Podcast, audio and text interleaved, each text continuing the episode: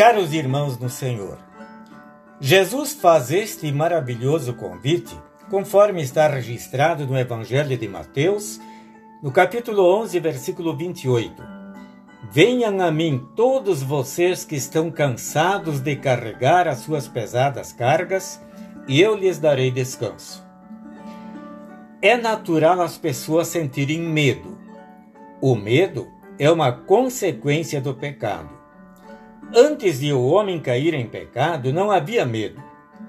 Assim que Adão caiu em pecado, ele logo fugiu de Deus. Quando Deus chamou, Adão respondeu: Eu ouvi a tua voz quando estavas passeando pelo jardim e fiquei com medo porque estava nu. Adão estava com medo porque tinha desobedecido uma ordem de Deus. Assim, ao longo de toda a existência humana, o homem tem convivido com o medo. Na Bíblia temos um texto que fala sobre este assunto e diz: Não tenham medo daqueles que matam o corpo, mas não podem matar a alma. Porém, tenham medo de Deus, que pode destruir no inferno tanto a alma como o corpo. Neste texto bíblico, Jesus está falando aos seus seguidores das dificuldades e dos problemas que vão encontrar ao longo de sua vida.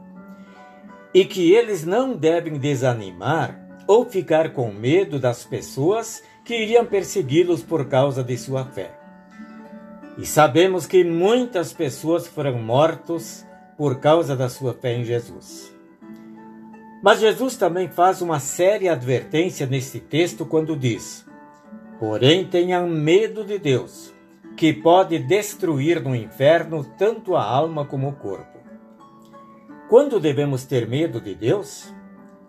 Quando vivemos em pecado e não queremos deixar o pecado. Quando não queremos saber de Deus e de Sua palavra. Nesta situação, só merecemos o justo castigo de Deus e a eterna condenação no inferno. Agora, quando ouvimos a palavra de Deus, ele nos recebe de braços abertos e quer nos perdoar.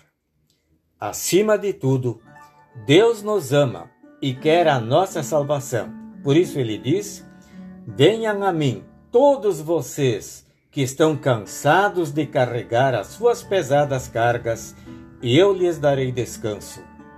Amém.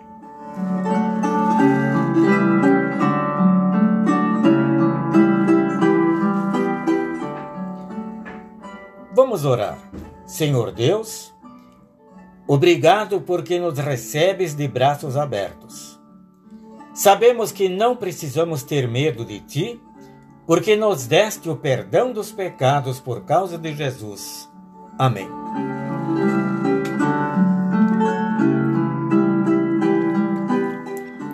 O pastor Nilo Vacols escreveu a mensagem que acabamos de ouvir e ela se encontra no devocionário 5 Minutos com Jesus, edição especial.